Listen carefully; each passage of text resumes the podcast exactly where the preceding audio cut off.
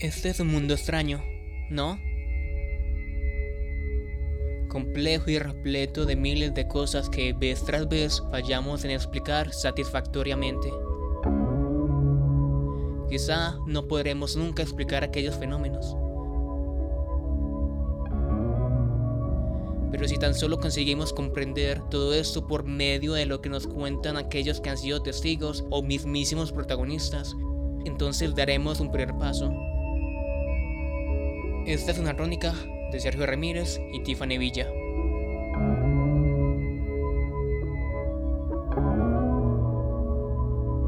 Cuando el espíritu inmundo sale del hombre, anda por lugares secos buscando reposo. Ella es Claudia Sierra, es una pastora evangélica que ha predicado por un buen tiempo lo que dicen las Sagradas Escrituras por allá, en el municipio de Andes. Entonces va y toma consigo otros siete espíritus, peores que él, y entrados moran allí. Pero eso no es todo. A diferencia de la mayoría de pastores, sacerdotes y curas, ella lucha en otro frente, un frente que la obliga a verse cara a cara con cosas que escapan a la imaginación de la mayoría de las personas.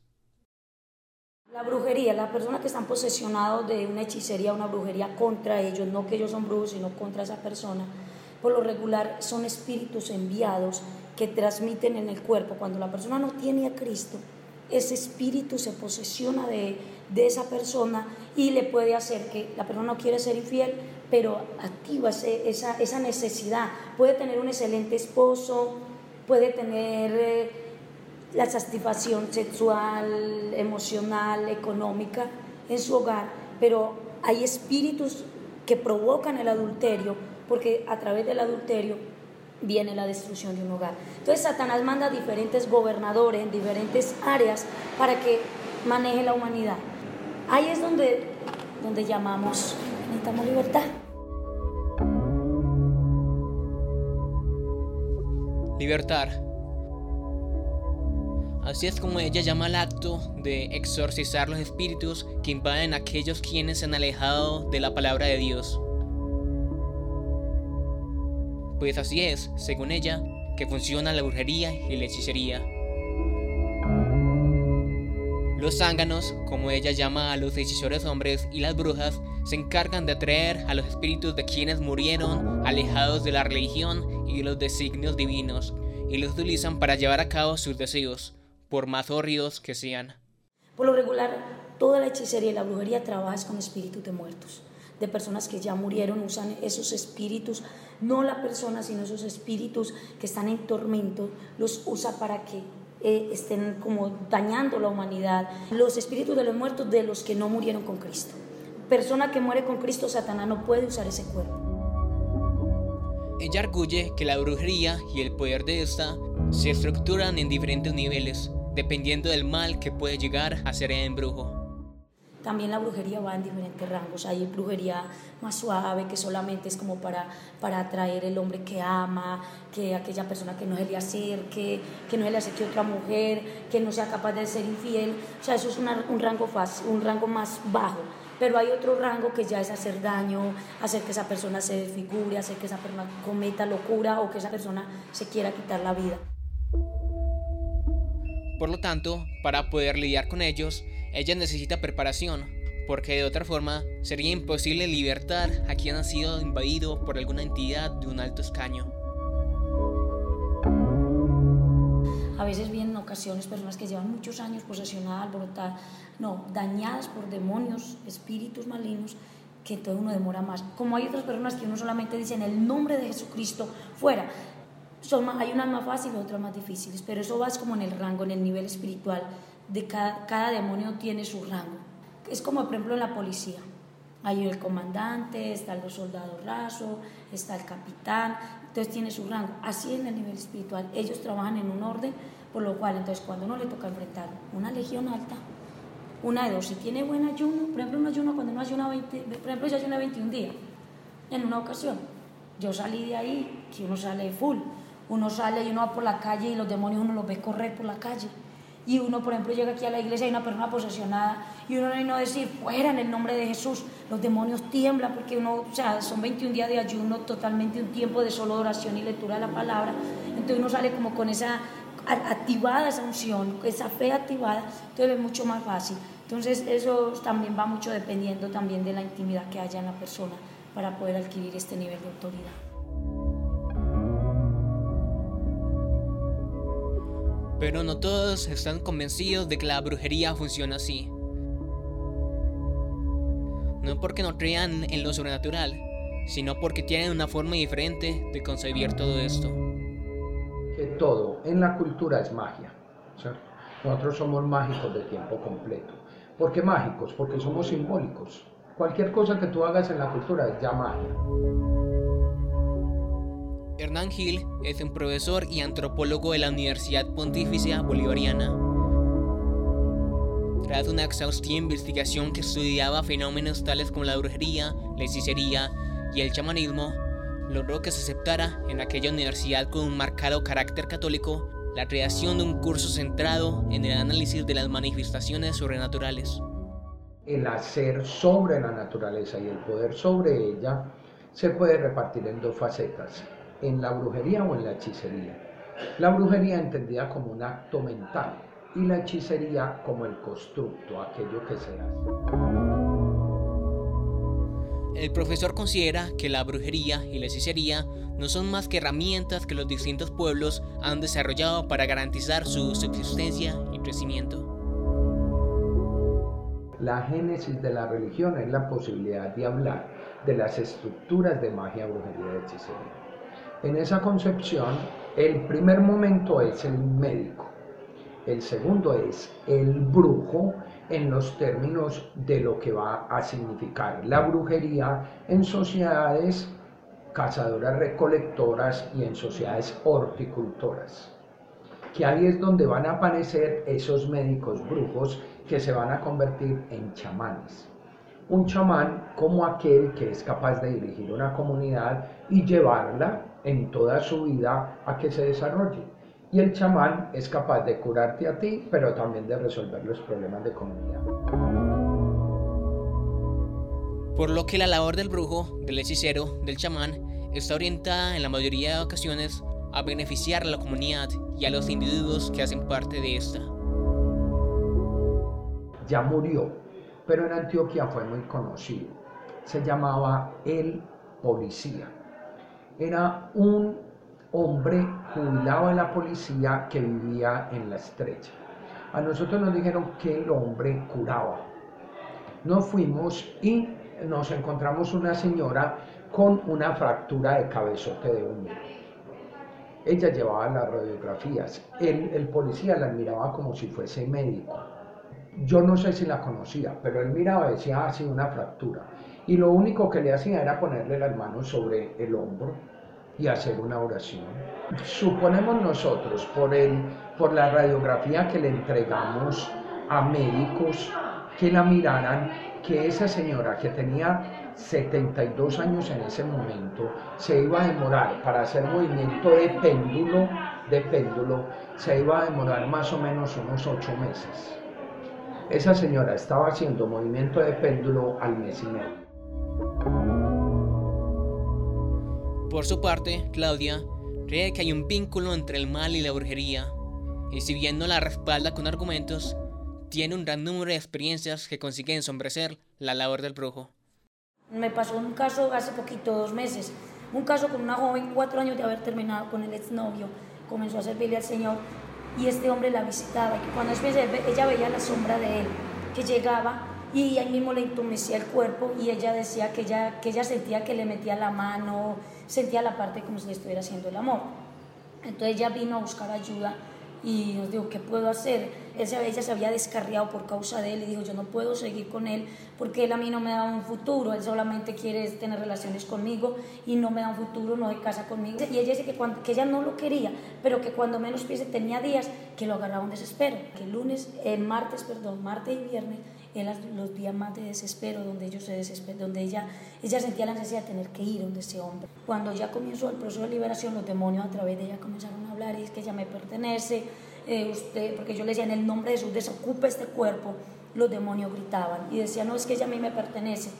Por lo cual ella comenzó a sentir, ya a reprender, bueno, de reprender y reprender, ella comenzó a sentir que algo se le salía de su vagina. Ella, ella decía que ella sentía una bola, que se le salía algo, algo redondo.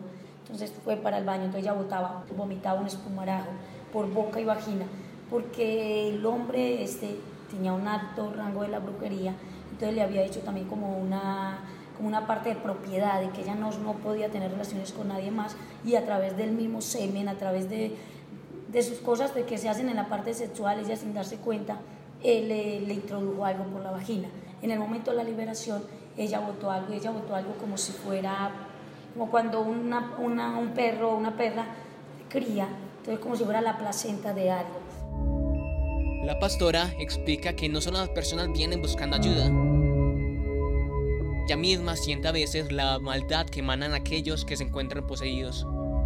Y no solo eso, ella asegura detectar aquella hora fría de tragedia que desprenden los invadidos por espíritus. ¿Cómo detecto yo si no sé que tal persona necesita liberación? Estoy predicando o estamos orando y de pronto paso cerca de una persona y la persona me mira, los ojos son sonidos, son como mirándome al frente, pero al mismo tiempo entre, entre que me mira, pero no me resiste la mirada y, y, me mira y cuando yo miro fijamente los ojos, los ojos siempre se le notan como, una, como si tuvieran un, como si una persona fuera visca. Otra cosa que a veces de pronto uno le da la mano y la persona como que se asusta, como que se sorprende. Entonces ya uno sabe que hay como un espíritu que está atormentando. Claro que Dios mmm, capacita a personas para que tengan como ese don de liberación. Entonces le es más fácil a uno. Entonces ese don de liberación viene equipado con el don de discernimiento.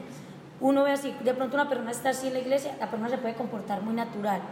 Pero resulta, uno va, va sintiendo o pasa a un lado de esa persona, si tiene un espíritu de muerte, uno siente un frío o sea, inmediatamente hay, hay un frío que se le transmite a uno, uno siente ese frío y uno dice, ¿qué pasa? Y uno con el tiempo va adquiriendo como ese conocimiento, wow. De pronto cuando uno ora por alguien y uno siente en la mano que le sale frío, o sea, lo regular, el espíritu de muerte es lo más común, espíritu de muerte, que hay un espíritu de accidente constante en esa persona, un espíritu de enfermedad que lo quiere matar. Entonces, por lo regular uno siente que sale un frío. Claro que no todas las personas tienen esta misma manifestación. Hay personas que simplemente uno las mira, no, no necesita no tener frío, sino que uno las mira y uno dice, esta persona tiene un espíritu de, de opresión, de deseo de muerte. Sierra asegura que la brujería no está solo orientada a lograr el mal físico, sino el control de las personas, pues de esta forma se puede garantizar el cumplimiento de males peores. A mí me tocó, nos tocó la liberación también al principio de este año, con un joven que era adicto a la sexualidad, era adicto a la masturbación y, y, el, y este joven se salió de estudio y solo, o sea, era pegado y el flaquito se estaba consumiendo y él dice que él, que él tenía que diario estar como la, la única manera de deleitarse era masturbarse. Yo era un espíritu que tenía de macho cabrío. Por otra parte, Hernán insiste en que la brujería no es más que un producto de las necesidades del hombre o sus preocupaciones. El hombre, aduce el profesor, suele crear relaciones entre los eventos para intentar dar una explicación que es válida tanto para el presente como para el futuro. Y esto es precisamente lo que hace la brujería y la hechicería. Coloquemos pues a la salida de un salón de la Universidad de Antioquia en el bloque 9 una escalera atravesada en el corredor. Si tú vas solo no pasas debajo de la escalera. Si vas engallada, dices, ah, pasemos, nada nos va a pasar si después de salir de la universidad y de pasar debajo de una escalera te quiebras un pie, eres capaz de decir, por pasar debajo de la berraca escalera. ¿Qué es eso? Las perspectivas de futuro que maneja la magia, la brujería y la hechicería. Algo que ha dificultado la comprobación científica mediante la experimentación es el hermetismo de los métodos empleados, obstaculizando la socialización de dichos conocimientos esto es sociedades secretas. Como son sociedades secretas es muy difícil que a uno le revelen el método. Yo siempre he dicho una cosa, si los brujos con los que trabajamos nos hubiesen revelado el método, yo ya hubiese montado en la universidad la facultad de, de brujería y hechicería. ¿sí? Y yo sería el decano. pero como no hay método revelado, yo no lo puedo hacer. Esto ha sido utilizado por un gran número de falsos brujos para arrebatarle dinero incautos, que al desconocer la inocua efectividad de aquellos falsos métodos le confían grandes asuntos a estos estafadores, pagando además una abrumadora cantidad de dinero. El médico brujo es muy certero en muchas de las cosas que hacen grupos étnicos. El brujo farsante se utiliza muchas cosas que son efecto placebo. Y el, y el brujo farsante lo encontrás en los edificios del centro de Medellín. Hill concluye explicando que si bien hay desconocimiento del tema, se debe tener un gran catálogo de dudas. Tener una mente abierta para pensar que estas cosas, en algún momento, pueden funcionar y aceptar que la ciencia, al menos por ahora, no puede responder estos misterios oportunamente. ¿A usted quién lo alivia? Usted, usted sale del médico y a usted le dice, ah, a mí me dio eso también, pero no me sirvió la pastilla. ¿Sabe qué me sirvió? Una bebida que me hace mi abuela. Tómesela. Y usted toma la bebida, ¿sí o no? Pero también le dicen, no, ¿sabe qué? Tómese la pastilla, tómese la bebida, pero récele a Dios. ¿Sí? Que Él lo cura. ¿sí? Entonces la pregunta es, ¿quién te cura realmente? Nosotros no sabemos quién nos cura en esta sociedad. ¿Por qué? Porque tú accedes a demasiadas cosas. ¿sí? Esa pregunta es la que el curso debe responder en el sentido de quién cura o quién alivia. ¿Quién te enferma? ¿Por qué la Organización Mundial de la Salud es capaz de decir que hay enfermedades sociales? Cuando, por ejemplo, la, la epilepsia, la gente dice... Ella es Claudia Sierra. Es una pastora evangélica quien ha predicado por un buen tiempo lo que dicen las Sagradas Escrituras, por allá, en el municipio de Andes. personas que tienen epilepsia, que no resulta... Y ha guiado a jóvenes, adultos y ancianos por el camino de la rectitud y la obediencia de Dios. La epilepsia es algo que los Pero eso no es todo. A diferencia de la mayoría de pastores, sacerdotes y curas, ella lucha en otro frente. Eso es muestra de que hay un espíritu. Un frente que la obliga a verse cara a cara con cosas que escapan a la imaginación de la mayoría de las personas. Sin embargo, ella no flaquea y sigue adelante con su labor.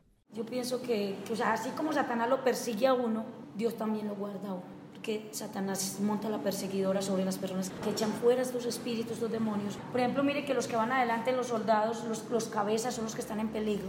Entonces, para Satanás, uno es un enemigo en su terreno, porque estamos rescatando almas para Cristo, porque ellos, Satanás siempre ha querido la esclavitud, y la esclavitud viene a través del pecado. La Biblia dice que la consecuencia del pecado es la muerte.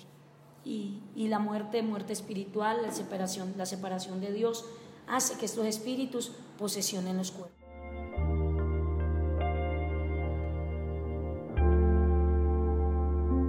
Esto ha sido una crónica para la urbe. Con Sergio Ramírez y Diego Villa.